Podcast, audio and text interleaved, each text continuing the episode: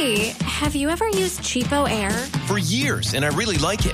With Cheapo Air, you can book online, use their app, or even over the phone. They've got great prices on over 500 airlines and millions of accommodations. They're my go-to for travel planning. And if you join their Club Miles program, you can earn points to save on the cost of your travel. Book on the app and you get double points. Sounds like it's time I tried Cheapo Air. Call Cheapo Air at 855-247-3279 or visit cheapoair.com slash podcast.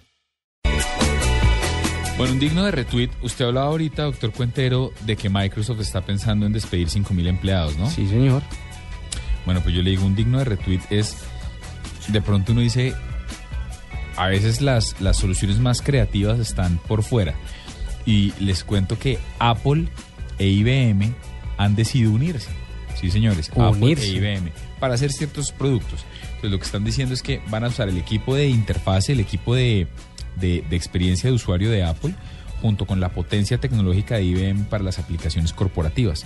Y lo que están haciendo es que se han unido para desarrollar aplicativos de negocios, aplicativos netamente corporativos. La sola, el solo anuncio hizo que, que, que las acciones Que de se Apple cotizara, se supuesto.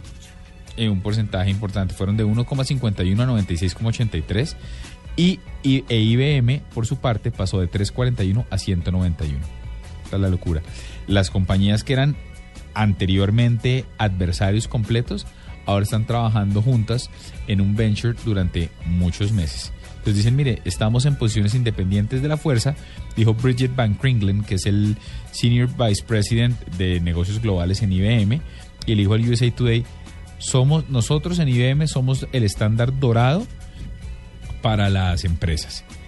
Y en Apple son el estándar dorado para el consumidor y el diseño. La mezcla no puede salir mal. Y estoy ahí. No, ahí lo que, lo que hacen es hacerse pasito la- esas empresas y luego ganarse un montón de dólares. Eso es un Pero negocio. aliarse esos pero- dos me parece una locura.